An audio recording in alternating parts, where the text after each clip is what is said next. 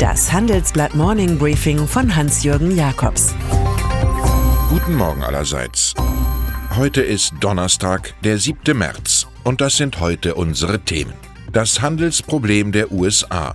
Mark Zuckerberg nimmt eine Wende vor. AKK und die Narrenfreiheit. Ein Handelsdefizit, das ist nicht Folge eines politischen Wünsch dir was Programms, sondern das ziemlich chaotische Ergebnis von Millionen von Konsumentenwünschen. Diese Erfahrung muss Donald Trump machen, für den die Handelsbilanz offenbar so wichtig ist wie für andere der Wetterbericht, weshalb er mit Zöllen und anderen protektionistischen Ideen ein Dauerhoch auslösen will. Was dann passiert? 2018 überstiegen in den USA die Importe die Exporte um stattliche 891 Milliarden Dollar. Der höchste Wert seit zehn Jahren. Dienstleistungen ausgenommen. Auch im Geschäft mit der EU und China war Trump Defizitkönig. Man darf das alles getrost als Lehrgeld für den US-Präsidenten werten.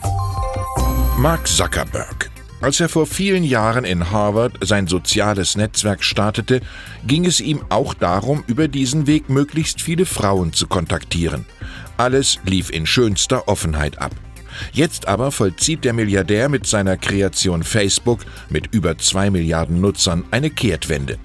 Nun gilt, dass sich Menschen anlässlich der Integration der Dienste Instagram, WhatsApp und Facebook Messenger direkt und verschlüsselt austauschen sollen. Er glaube, heißt es in seinem Blog, dass eine auf Privatheit beruhende Kommunikation um einiges wichtiger werde als die heutigen offenen Plattformen.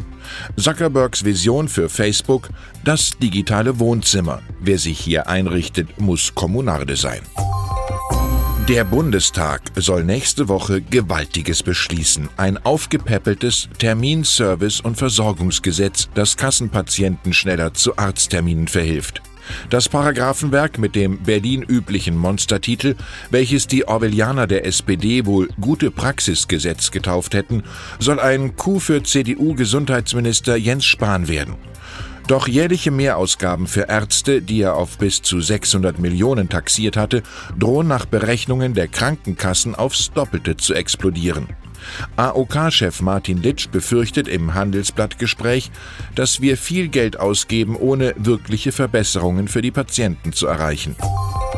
Friedrich Merz. Seine politischen Tage als Transatlantiker sind gezählt. Jetzt kommt die Ära als Missionar der Marktwirtschaft. Als Chef der Atlantikbrücke zieht er sich zurück. Im Juni soll er zum Vizepräsidenten des Wirtschaftsrats der CDU gewählt werden. Er sei bereit zu kandidieren, kündigt die designierte Präsidentin Astrid Hamke an. Der im Mittelstand beliebte Politiker werde auch bei den Landtagswahlkämpfen in Brandenburg, Sachsen und Thüringen auftreten. Womöglich nähert sich Anwalt Merz, der Aufsichtsratschef von BlackRock Deutschland, doch noch einem Ministeramt an.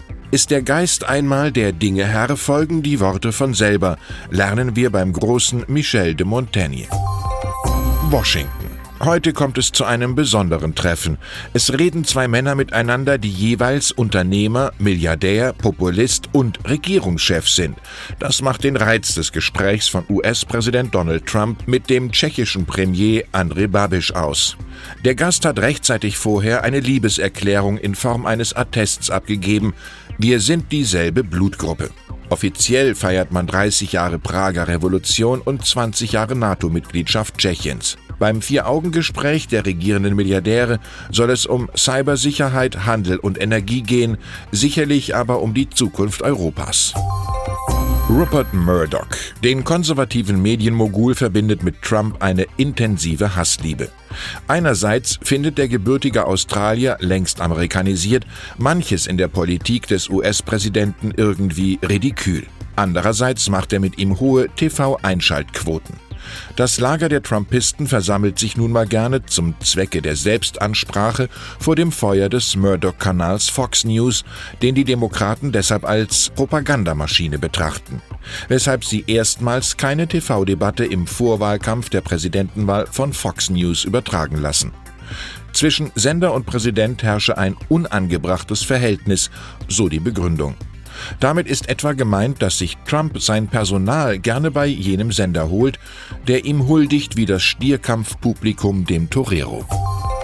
Rezession. Das Wort ist das Nichtwort der börsenwirtschaftlichen Gegenwart. Alle versuchen, die Vokabel zu vermeiden, als würde sie das Unglück erst bringen, vor dem man Angst hat. Wie geht es weiter an den Aktienmärkten? Droht ein Crash oder ist nur jener Kanonendonner zu hören, bei dem sich Gewiefte eindecken? Darüber redet am kommenden Montagabend in Frankfurt unser Finanzressortleiter Daniel Schäfer mit den Betreuern der Handelsblatt Musterdepots Alexander Kowalenko von der Bayerischen Vermögen AG, Sönke Niefünd von der Otto M. Schröder Bank sowie Redakteur Ulf Sommer. Für die ausgebuchte Veranstaltung konnte ich zwei Karten reservieren. Interesse? Dann schreiben Sie mir an jakobs at morningbriefing.de.